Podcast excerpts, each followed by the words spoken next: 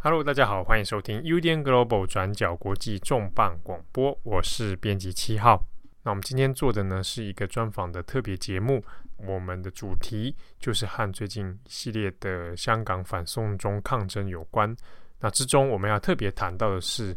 反送中抗争里面，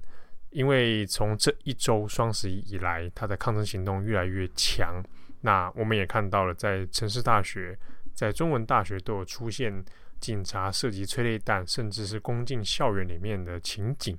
那这样的景象呢，有一些人开始联想到了过去，其实在日本也有发生过日本警察攻进到大学校园里面的事件。这个事情就是在一九六九年发生的东大安田讲堂事件。那我们这边先简单的跟大家概略说明一下。东大安田讲堂事件呢，它本身是发生在一九六九年的一月十八号跟一月十九号两天。那有八支日本的机动队，哦，人数呢大约在八千五百人。那么在东大这个地方，因为当时是被学生团体啊，一些左翼的学生呢，还有各个派系不同的派系的学生团体呢所占领，那直接攻入了东大里面。把学生驱离啊，逮捕。那在过程之中有非常多激烈的，可以说交战的状况了哈。呃，比如说镇暴警察的进入，催泪弹射击大学。那同时呢，学生团体这边当然也有一些蛮激烈的抗争手段啊，比如说汽油弹的回击啊等等。那么当然最后呢，是在日本警察的成功镇压之下，那事件就算落幕了。但是如果我们回到当时的时空来看，它的背景呢？与日本六零年代，或者说我们从五零年代一系列延续下来的学运抗争，好，那在这样时时代脉络之下，有反安保的背景，那同时呢，在东大的事件里面，它又是起因于关于东大医学部的一些改革问题。那当然，我们如果就香港的事件和东大的这个事件，虽然表面上看起来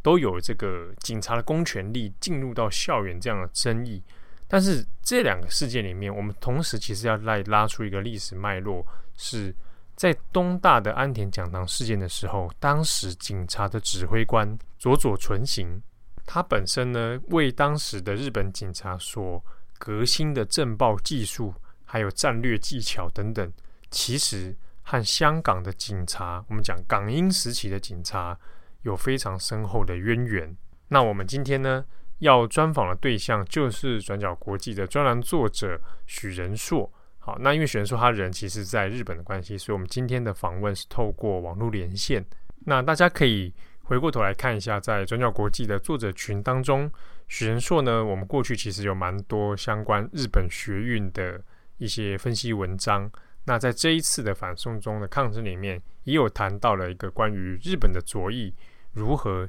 在这次香港反送中里面。做支援和响应。那这边呢，也要跟大家说明的是呢，因为我们这一集的重磅广播 Podcast 呢，呃，同时会在 FM 九八点五宝岛联播网的《宝岛少年兄》这个节目当中出现。那那个节目的主持人之一，其实也就是我本人。好，所以呃，我们接下来的专访里面还有另外一位女主持人宜兰会来一起专访，所以这边也要先跟大家做说明。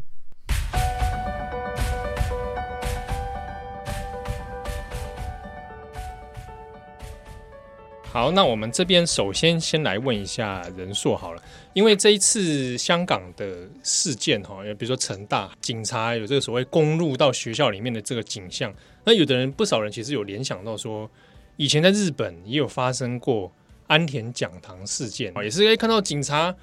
攻到这个东京大学里面，然后把里面的学生对不对，整个几乎算镇压了。好，那我们这边问一下仁硕。这样的联联想跟对比，虽然看起来好像蛮相似的，可是这样的我们说类比，是不是真的有那么多可以比较的地方？其实这几天在日本也有很多人就是会联想到这件事情，因为毕竟那个画面就是真的是太震撼了。但是在这边不得不说，就是其实两个事件有蛮大的不同，这样子。嗯，对对对。虽然说就结果来说是警察在跟在要进入校园，但是其实有很大部分。那所以第一个不同就是说两边的就是。呃，诉求其实蛮不一样的，就是这次香港他们是要面对一个就是专制独裁，要争取整个社会的民主化嘛，对，然后争取保护自己的自由。那那个时候东大占领呃安田讲堂，他们比较诉求的其实是所谓的大学内部的改革这样子。哦，对，他的导火线其实是医学院那边的医学教育的问题，然后后来因为其实，在占领之前，呃。那大家看到那一次就是用催泪瓦斯打，那是第二次占领了。其实，嗯，对，其实，在更早之前有一第一次占领，然后那一次后校方很快就呃到就叫警察进来，然后把人赶走。可是后来校长就下台了，因为这件事情。嗯、对，所以那其实是一个就是从校内的。这个那个时候其实不只是东大六八六九学院，很多都是校内问题。当时叫这个东大纷争嘛？对对对对，东大纷争或者说东大斗争都可以。对，所以他当时第一次警察校长叫警察进去的时候，后来这一次校长就先下台了嘛？对，因为就是大家批评说，就是因为第一次占领它是比较和平的，就是。嗯他是采取一种和平占领的方式，这样子，然后警察一来，他们就退了，这样子。嗯嗯，对。那那后来就是这件事情引发很多的批判，对。那后，后来校长就下台，这样子。后来这个事件，你说，比如说我们我们在比起香港这东西，它当然在目的上面，日本这个事情，它所争取的其实是比较算是大学教育方面的改革嘛。那它导火线是这样，但是到后来就是、嗯、呃内部分的，就是学生之间分了三派这样子，然后每一派有。不同的主张，对，那我们很简单分，就是说那个时候学运就分成呃共产党跟反共产党，跟两边都无党无派的这样子。嗯嗯嗯，对，就是那共共产党那边是主要是学生会啊，无党无派这两边他们其实后来下那个第一任校长第一个校长下来之后，他们其实愿意跟后来的校长谈这样子。因为后来继任的加藤校长，他就说我不希望警察进来，我要跟学生谈的。然后所以他们就是跟学学校谈。但是第三派所谓的反共产党派的学生，他们就觉得说，一方面他们内部的斗争也有，他觉得你你们跟学校谈，你们就是屈服了这样子。嗯，所以我们绝对不接受说就是跟学校谈判这件事情。对，导致说后来其实是他们学生内部三派先先在学校里面打起来。啊，先内斗嘛，先内先内斗，就是在分各自系馆，嗯、这个系馆是哪一派的，然后在学校里面内斗。是。对，那斗到最后，其实最后加藤校长放弃，是因为说他觉得谈不下去，是因他他谈不下去，是因为说他跟呃无党派的跟共产党系的学生谈好了，但是那个一谈好之后，嗯、那个反共产党系的就来攻打其他的系馆这样子，所以他觉得说，那这样我我没有办法。呃，收拾这个局面，就是真学生内斗，他没有办法处理。他愿意跟学生谈，但学生没有，就是在内斗。学生也没有共同的立场，就对了。一开始是有的，就是处理那个医学院改革的问题。是、嗯，但是到后来就是说，那我们要不要？因为他们那时候一个面对说七一九七零年是安日美安保条约要十年一改嘛，大家知道六零年安保是一个很大的抗争。哦，其实那个还比较像现在这个，就是说我们要摆脱拒绝回到战前的威权，我们谈日本，嗯、日本要民主。其实要讲的话，其实五零年到六零年那个反对反，对反那个其实是综合着反对回到，就说我日本要民主，我不要回到战前的那种很专制的日本这样子。那个其实跟现在的诉求还比较像。嗯、对，那我回到这边的话，就是说有些人觉得，那所以那时候有些学员就说，我们其实是要把这个连结，就是到七零七零安保的斗争，大家心里有这个数。因为他是从六八年一路战到六九年初嘛，对，所以就是说，其实到底要不要上纲到那个地方？那如果你要连接到七零的话，你就不能退啊，你就要在中东大一直站着当据点。可是其实无党派跟共产党系他们是觉得说，学校愿意改革，那我之前的校长也下台，那其实我们可以接受这样子。对，那所以内斗没办法说是第一个，第二个是说当时的那个教他们的文科省，就是那些教育部下令说，如果东大没有办法在一月十五号之前解决。六九六九年一月十五号之前解决的话，东大就停招。最近出土的一些录音带，什么显示说，其实停招这个压力，其实是校方后来决断的一个很主要的因素，就是停止招生啊。因为大因为大家知道，呃，大家可能要呃不太清楚说，那个他们日本考大学是要到各个大学去考的，你要进东大，你要去东大考一个试这样子。所以就文文科生意思就是说，你现在学校里面。就是战场啊，我要怎么怎么可能就是在这里恢复考试，然后招生什么的？呃，对，所以你如果解决不了，你就停招。那所以内斗解决不了，谈了也没用。加上说这个呃停招的压力，最后就是是这个后后来这一任加藤校长，等于是他也呃同意，就是。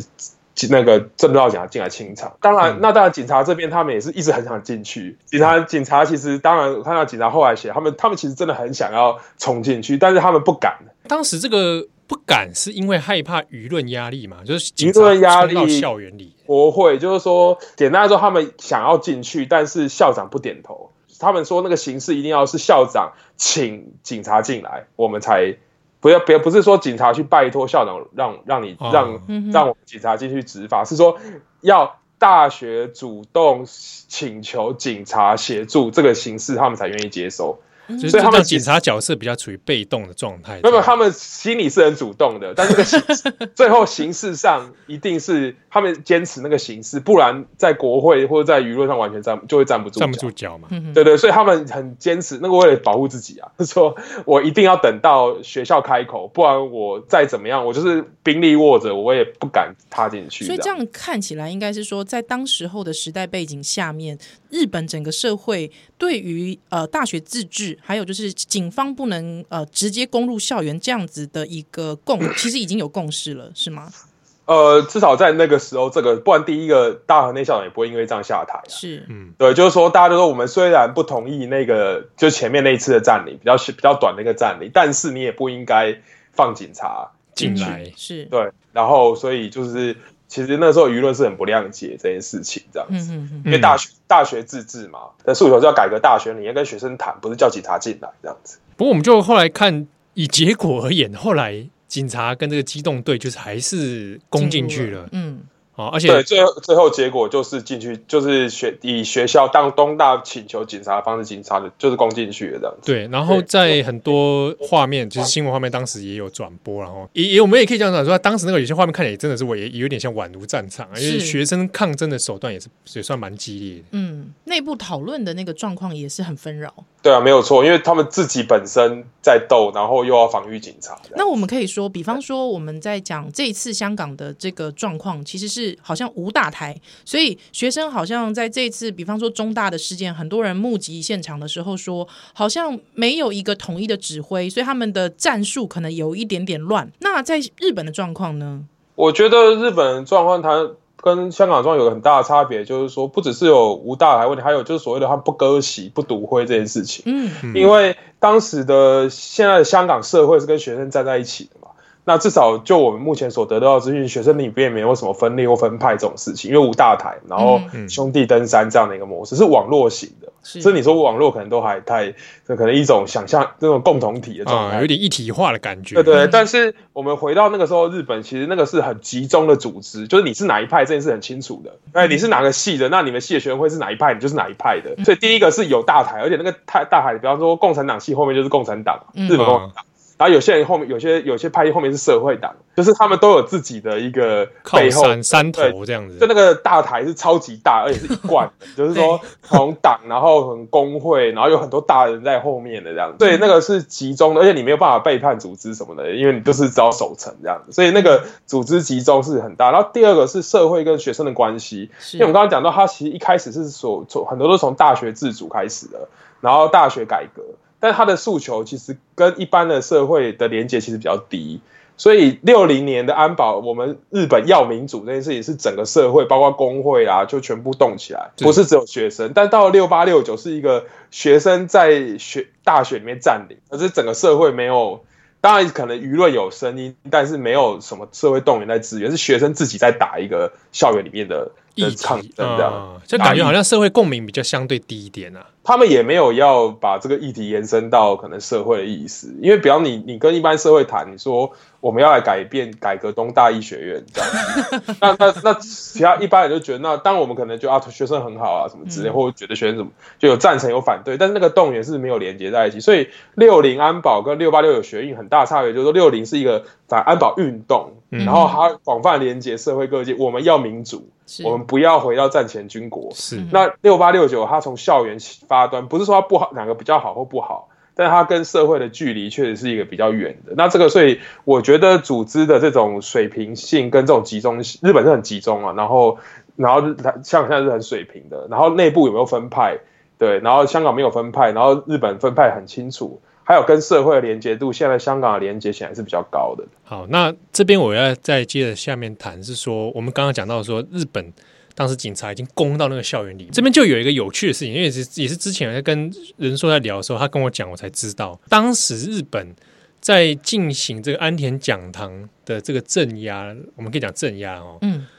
的指挥官本身其实跟香港有一些因缘。那个因缘就是说，那个时候指挥官叫做佐佐纯行，这个人后来做到很大，不过他那个时候还三十几岁而已。然后他在一九六六年都被派到。那个驻外驻外武官，他就派到香港去。然后大家知道，一九六七年香港有所谓的六七暴动，他就是整个人就是在处理，因为他们就是要保护侨民嘛。然后他又他又是公安，他本来就是公安，就是对于对付社运的这种出身的这样子，所以他就是跟当时的港英的还有当然各国的驻外武官有非常密切的联系。然后那个时候，然后他一不断写报告回日本，然后日本本国就要求他。不断的考察，就是港英当时是怎么震爆的这样，看一下港英是如何在处理这个六七暴动。是，对对对，然后甚至比方说，他还本国叫他说，那把一些那个震爆弹子弹的那个。样本带回来，然后他说港英政府不就不给，他说为什么没事要提供外国，就他就跑到抗生想去偷捡这样，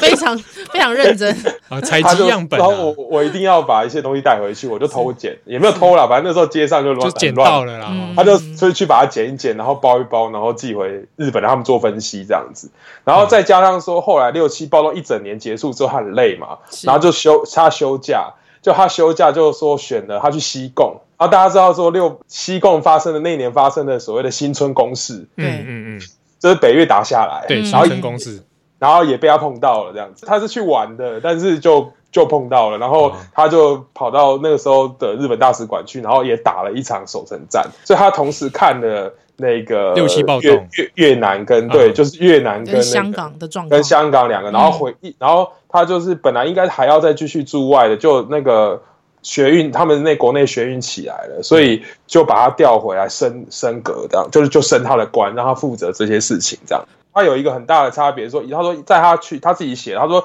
以。那个日本的那个政报警察很多是以前打就打过仗的那种士兵，然后后来转警察进政报部队，他们有那种武士精神的、啊。我要拿警棍正面对决，那个民那个学生也是拿棍，也是拿棍子，哎，学生也是棍子头盔，我也是棍子头盔，然后两边都互殴，然后两边伤伤害都很严重，然后就是说两边都会受伤，可能有死人的这样子，对不对？然后。所以他他一下来他就说，我觉得我们应该用催泪弹，因为我在香香港看到催泪弹的那个 效果拔群这样子，对不对？那可是那时候日本其实不是没有催泪弹，那很少。为什么？因为那时候用催泪弹之后打下去之后，那现在也是一样啊，你就会飘到旁边的，因为他们在东京嘛，然后学校旁边都是民宅、商店，你那飘下去，然后就就大家就抗议啊，就是很难看啊。就是那个时候又却于舆论，他是不敢用催泪弹，可他就说就是。呃，我们不要管这个事情，我们不要管，就是这个这个舆论的问题，舆论的问题另外再处理。但是我们要就是大量使用催泪弹，因为这个是英国进来的一个，我认为是更先进的战术。所以也就是说，在战争的那个想法上面，应该要有所的改变就对了。对对，他就说我们应该用远距离，然后。就是直接制服人家，不要再就是不要说无谓的，就是乱棍的作战这样的。然后那时候其实他就是写说，其实部下很不服啊，部下觉得说日本武士就是要对决，正正当当的对决。对，怎么可以就是这种远远打催泪弹、迂回战术这样，这么这么这么卑劣的做法什么之类的。其实然后你说你一个从外国调回来的三十几岁破格。升上来了，你你懂了什么这样子的那种感觉？对，所以他他其实是一个蛮那，所以东大这个事情在战术，他是他证明了说催泪弹这件事情，这个战术是有用的。所以，所以东大安田讲堂的事情，算是佐佐纯行当时指挥，并且把这个战术实际运用的第一场吗？首例吗？呃，不是第一场，但是是最大的一，就是。规模最大的奠定他的就是他们之前先成立了这方面部队之后，有去对日本大学，对日大上次大学，但是没有没有那么受瞩目，因为没有也是蛮激烈，但是没有那么受瞩目。对，那可是毕竟东大这个是真正打下来，东把东大安全讲堂打下来之后，是奠定说这个他佐佐的这个战术的主导的正当性这样子。嗯，因为东，因为那个时候日本没有什么没有什么催泪弹啊，然后他是把全国催泪弹全部都搬到东大去这样子，因为他说因为没有，他说太少了，就说本来手上没有，那催泪弹也不是一个，他那时候很赶，他一升官然后一接手，马上就是说好，那现在这么多学校被封锁，你你给我想办法，然后就就然后就开始了，就并不是一个。他没有办法准备，因为就是因为已经被占领了，才叫他回来。说那我现在没有办法，明天叫工厂做什么一万发出来，所以我就是我就是从全国去去去找这样子。他其实，在东大那那一场，把全国那个全日本警察手上的催泪弹全部打完了。那你刚刚讲说这个这一次的作战取得了这种正当性。不过当时，比如说在过程里面有造成很严重的死伤吗？他那个时候之所以说他奠定他的正当性，就是除了他成功打下来之外，还有一个就是没有人死掉这样子。对，因为那个时候有一个很大的问题是说，在之前他们这种晋升战过程中，先之前有那个就是直接有进就有进入大学人死掉，然后后来他们在这种攻城战，就是学生封锁校园攻城战的时候，也有警察被那个石头打死这样子。就觉得丢石头，然后警察被打死。而那个年代，我们要稍微稍微讲一下，说那个年代是一个双方基本上就是非常对立，就是说整个世界在六零年代那个对立是没有什么在谈判这种事情，几乎没有。警察跟抗议者碰到就是就是打这样子，没有我们现在的那种呃非暴力啊，然后。要不抵抗这种思想，那个时候基本上是在那个时候声音是没有抗碰见就是战斗了。对对对，就是这个就是在战斗。这有没有可能跟比方说国家机器它的这个武装的能力还呃没有像现在一样科技这么进步有关呢？那个时候他的他一直抱怨说港英的装备很好啊，然后港然后可是他其实弄弄错一件事情，说那个不是英国警察，那是殖民地港英警察。嗯，就是说他一直他一直自诩说我是导入先进国英国的制度的的做法。但那个是英国人在殖民地的做法，不是不是在本地的做法，不是不是这样干的。对，他一直弄，就是搞混这件事情，我不知道是有意啊。不过这个我们先不谈，就是说再怎么样。武装的这个机还是在国家手上，这是没有错。就是说，你的那个你要单纯比较武力的话，是不可能对付的，民众是不可能赢，就是军警这件事情。那所以他们所试的武器，就是说，虽然我们见面就是打，但是学生出了人命的话，对警察跟舆论还是一个非常非常大的一个问题，形象也很伤。对，然后日本是不是像现在香港，就是完全就是中国在控制？他们有国会啊，他们有选举，媒媒体都在看呢、啊，对吧、啊？其实摄影机都在拍。对，那那我们如果在这个，所以他们那时候就是说，绝对不能够有人死。所以佐佐那个时候他的战术，他意思就是说，比起乱棍哦，就是乱战，其实你打催泪弹，而且日本的催泪弹其实没有香港那么好。那个时候啦，嗯、那个时候催泪弹其实是比较弱的，反正他们也没在用。所以他就说，这个的话，双方伤亡比较少。所以他的奠定的正当性啊，除了赢下这场战之外，还有他的赢法，说我没有让一个人一个人死掉，警察没有殉职，然后。学生也没有对伤伤受伤者，当然双方都伤者都蛮多的。当然，我还是要提一下，说里面有一个学生还是被催弹打到头啊，后来是重伤，他没有死这样子。那他自己的说，佐佐说法就是说，本来一千发里面一打一发打到头也是没有办法的事情，这样子。哦，对，这个佐佐的说法然后 对他他自己的说法说，那不然你要拿回到那种拿棍子互殴的时代嘛，这样。所以他奠定的打下来，两边都没有人死掉。就是正当的，然后后来预算就源源不绝的进到政府部队里面来。不过刚刚人人硕有提到说，因为当时其实也有透过电视在做直播，那舆论看到不会觉得说，哇，这大学宛如战场这样。那个时候是日本电视一般普及后首次的高收视率现场直播事件。六零年代电视终于普及了之后，然后第一次就是那种超高收视率，全国都在看的事件，就是安田讲堂。所以它不是只有在学运史上有重大的意义，它在传播史上也有重大的意义。这样子，他这样做下去之后，整个舆论上当然有正反两面嘛。就是他自己也说，就是批判非常的厉害，怎么可以用催泪弹？因为催泪弹本身就是在于当时就正当性就比较低嘛，这样子，嗯，对不对？那可是主要是说当时就是踩住说是东大校长叫我进去的，他不是，这跟香港有很大的不同嘛。你看香港是警察直接把催泪弹往就是校长身上，对对，再来就是说。最后就是就是最后他们就是有总理来巡视什么的，嗯，对，然后最后也就是站在他那边这样子。所以说，那当时可就是说舆论舆论没有反弹到去翻掉他们的这个这次这次的这个打法的在官僚体系内部的正当性。而且我们要记得说，那个时候是自民党非常稳定的长期政权的正中的时候，日日本不是一个基本上他们在战后基本上没有什么政党轮替的，呃，自民党非常非常的稳定，自民党他们所以他们会怕国会，真没有怕到说会不会动摇政权，不会，对他们说那基本上整个社会是经济正在成长，然后自民党的就支持率很高的情况下，嗯哼，对，是，然后所以只要执政党支持，他们就敢做。不过人说，我想知道的是说，这个这次的东大事件，它呃开了先例之后，那开始。警方进到校园这件事情，它带来什么样的意义呢？整个社会跟历史上的意义，这个就是一个到现在都还影响很重、很深厚的后遗症。就是说，呃，在东大之后，他首开先例了嘛？就算他他不是第一个，但是他是一个指标性，因为是东京大学。嗯，所以到后来那时候，本来还在校内有学生在呃做做占领运动的这个校各个大学学校。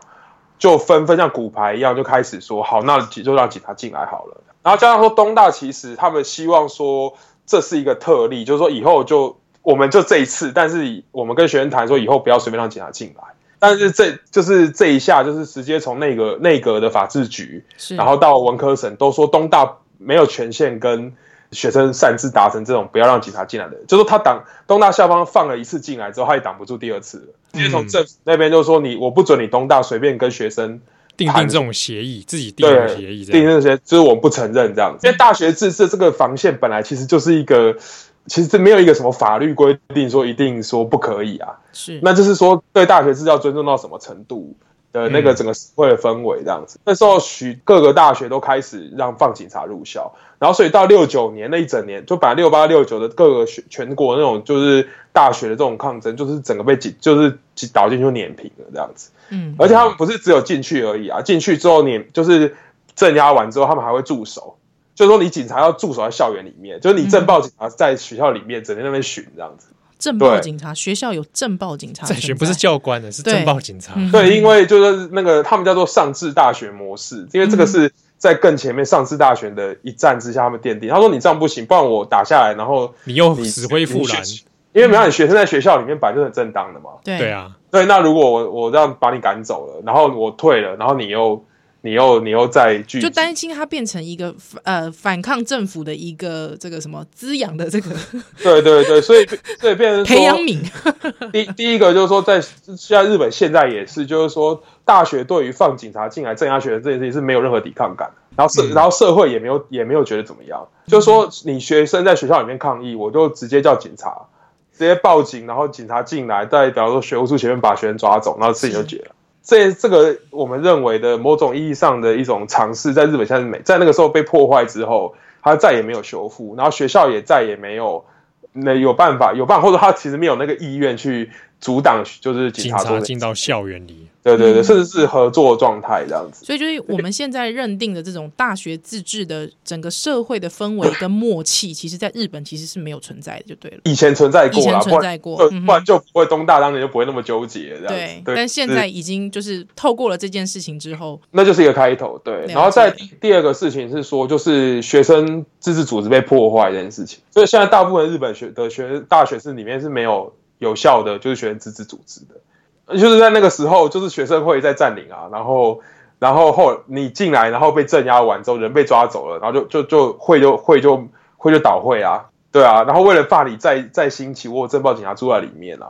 所以就就倒倒会就倒掉就没了这样子，是是，所以现在变成说学校本来是作为一个一方面是学生他学习不只是学业，还有政政治啊各种公共参与的地方，组织啊社团啊各种。对。对对，这方面的的机能在日本大学里面现在是没有的。然后他从一些比较近的，比方说身边的这种学校里面的学生权益啊，比方说伙食啊、宿舍这种很基础的生活周遭去学习公共参与跟意见发生的这个管道，在大日本也是没有了。因为他他比方他碰到什么问题，他没有没有一个对象可以问啊。那你要他一个个人去去，没有任何组织帮忙，没有学生会，你要一个个人学生去讲什么，他们大家就算了嘛。对啊，又觉得说又要被大家异样眼光看待。对，然后你对你如果真的有几个人真的就是想不开去跟学校谈要求什么，学校就打电话报警把你抓走啊。哇，然后就你就被退学了，这么夸张，对啊，就是就是就是现在就是这个样子。了解。你看这个从安田讲的事件之后留下了一个很大的后遗症，到现在啊，嗯哼哼哼。所以到底香港这件事情有没有可能也为香港带来了一个前所未有的不一样的校方跟呃学校园之间跟政府之间的一个关系之间的一个历史的演变，值得再观察了。啊，我们是希望说，就是我觉得香如果比照日本算是有运动来看有点失败的经验的话，香港这次不要就是跟社会紧密连接，就怕就是说你学生跟社会被孤立起来的。嗯，对，那之后，对，就是说社会是社会，学生自己搞学生的，我孤立在校园里面，然后外面的世界就是外面的世界。那这个事情当然是港府一直想要做，但是到目前为止效果不是不是太好这样。然后再来就是学生。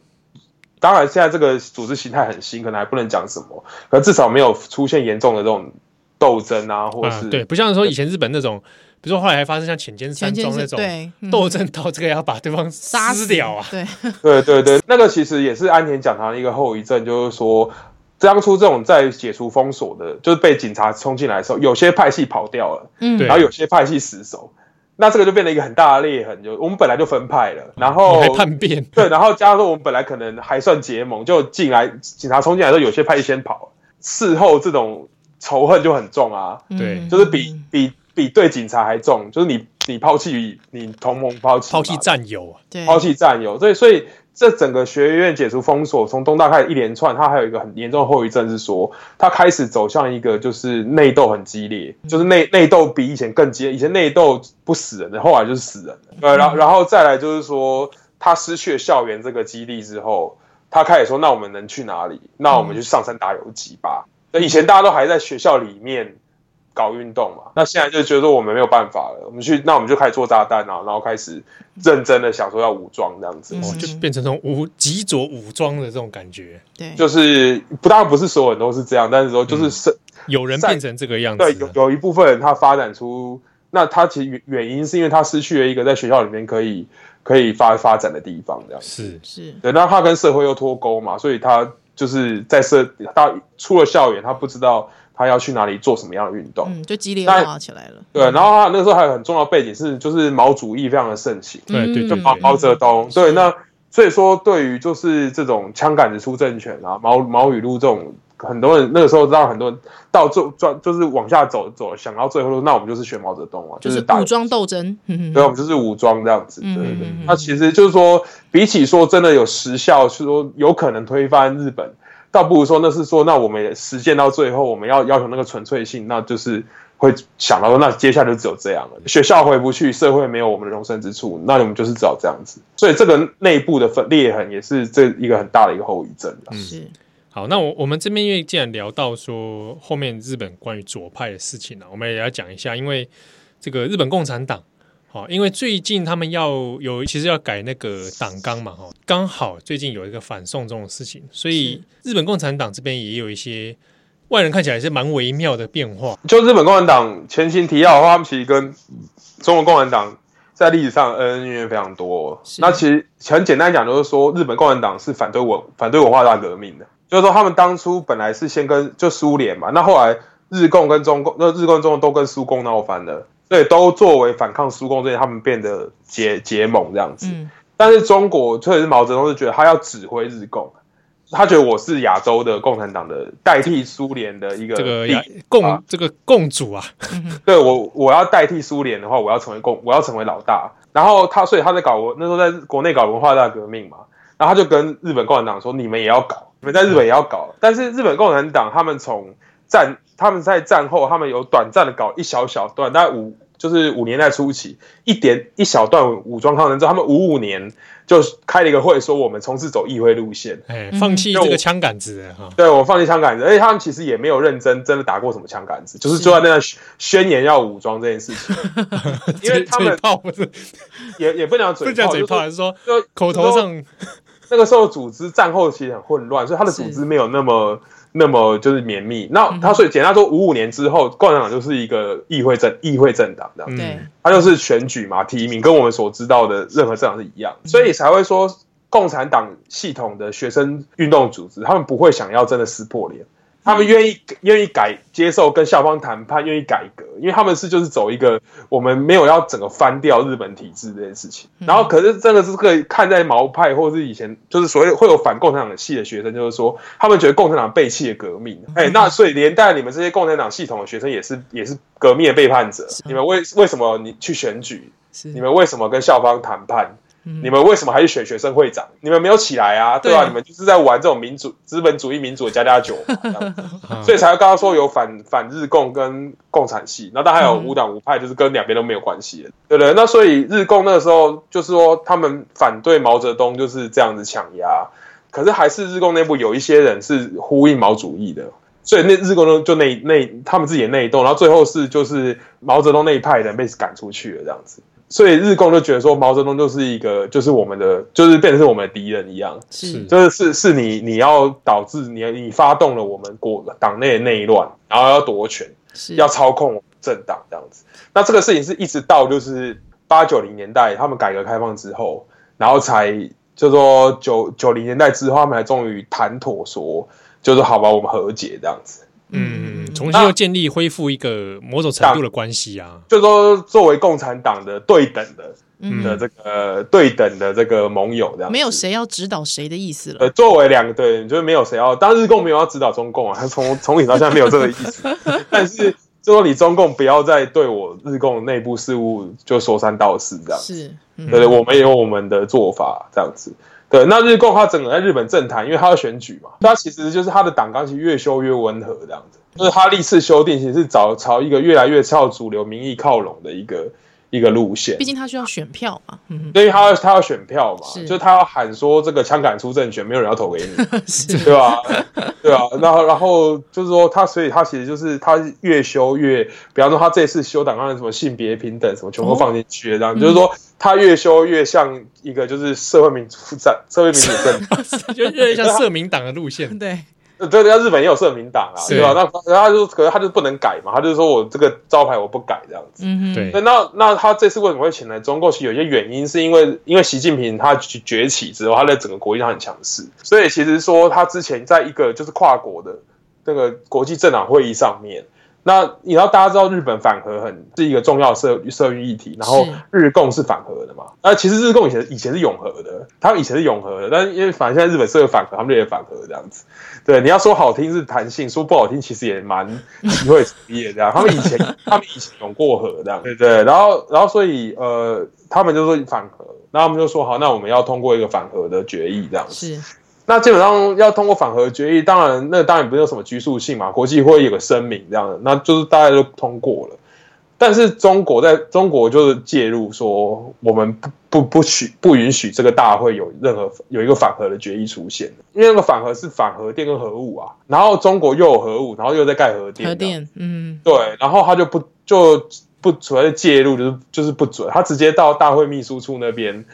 把那个日共的决议文给删掉，这样子。哇，哎，这么强势啊！就是说已经通过了，然后隔一天突然就那个东西就消失了，嗯嗯，然后大家觉得莫名其妙的时候，什么这事后才知道说什么是呃中国直接在闭会闭幕式前之前到秘书处那边施压去把那个抽掉这样，然后所以这件事情日共就非常非常不爽，我就他然后他们就回国，然后就发声明就骂中国这样，对，所以我觉得是说他们其实在所谓的中国崛起的过程中，中国也是可能对他们越来越不客气。可能是一个因素这样子，对，因为九零年改革开放的时候，中国姿态还是比较柔软的嘛，对，那现在就不是这么一回事，这是一个。那第二个就果然还是日本国内舆论的问题啊，就是日本国内大概可能不分保守或是进步，他们不见得关心，可能大部分人是不 care，但是要讲到这件事情上有什么意见的话，大概都很难去支持现在中国政府的做法。对，嗯，对，那所以说在选举的考量上。就是日共也不可能在这个时候跟中国站在一起这样，所以会在一些议题上面就采取说我比较相对是谴责的态度啊。对，甚至说我是最敢讲，他们现在的角色就是我是最敢讲的。主流政党就是很，就是可能讲要讲话还很扭扭捏捏迂回啊，对啊，对啊，我我超敢讲，因为这确实，因为比方说以反送中为例的话，那也的确日共相对起来，他讲的那个声音也比较大声啊。对啊，因为立宪民主党是发那个党主席发推特嘛。嗯，他是发了一个，他前年几天发一个推特说，我们支持香港民主什么之类的。对呃，那可是就日共这个做法，就是直接当着你的面骂了嘛，因为他还把他送，就是说我们就是要正式文书送到那个驻驻日大使中中国驻日大使馆去这样子。对，可是不过当然你可以说他没有执政嘛，所以他这样干也不会什么问题。但至少他在立场上面，他有清楚，而且有站出来了，有算是相对积极的一个行动了。嗯、应该说这是他的现在的政党定位嘛。好，那到最后我们在时间也有有限了哈。那关于这个香港反送中的事情，因为你自己本身也非常关心社会运动，那特别是台湾的社会运动，或者是呃。这个两岸议题之间，你对于这一次的反送中，你有什么样的看法呢？我觉得是说，这当然我这几年每年都去香港，然后感觉到比较像是那种比较早以前，可能是他们没有什么危机意识，嗯、就不不觉得会有一国两制会有什么问题。那当然这几年可能反国教啊、雨伞之后，慢慢慢慢，至少我接触到的呃人里面，他们比较有意识说一国两制可能问题很大这样子。嗯，但是他们不知道怎么办。是对。那运动的发展，我觉得我没有办法多就是说什么，因为我就是说这个真的已经发展到一个大家没有办法预测的，是的状状况这样子。但是我会觉得说，就是至少整个香港人已经作为一个共同体，这是第一件事情。就是说共共同体的出现，我觉得这是这次最大最大一个变化，就是作为一个共同体的香港人，然后我们开始。意识到一些事情，然后再要要争取什么事情。再来就是说，接下来到底会怎么演进？我们当然是一边很担心，然后一边呃，也我我其实不太敢做什么特别的预测啦。我觉得这样子对现场的人也是很失礼的事情。就是我想这也很难预测了。我们自己在编辑台看，老实说，当初都六月的时候，我都没想到事情要演变到十一月还没收场。对，所以所以我觉得就是说，如果站在我们在台湾角度来看，就是我们。就是除了就是焦虑啊、担心、关注之外，大家就是去想一下，说自己在自己的位置上，就是能够做什么事情，做些什么事情，哎、欸，然后然后冷静的把自己能做的事情做好。我觉得这应该就是一个就是最基本的态度，这样子。是，是，抗争是很长的一件事情。对，就是说，当然一次两次可能有有有所谓的输，有些人觉得输了，有些人觉得赢了，这样子。那只是说你有很多事情要长期来看吧。对对对，就是说，你就算这一次真的最后结果不如人意，那你路还是要走下去，这样。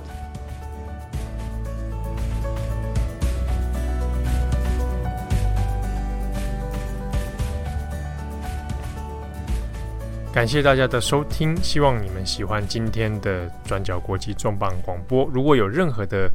呃，对于节目的回馈，还有一些意见建议的话呢，也欢迎你透过在 SoundCloud 平台上面，或者我们的 IG，或者是我们的脸书粉丝页，直接回讯息给我们。那这几个平台呢，其实呃操作的都是我们编辑本人，所以呢，大家可以放心的来留言或者传讯息。那这一集的内容呢，我们也会做成图文版放在我们的网站上面。之中，我们会把跟作者许仁硕的一些对话的内容做成一些简单的摘要 Q&A 整理。啊，那也欢迎大家上网再进行参考。感谢大家的收听，我们下次见，拜拜。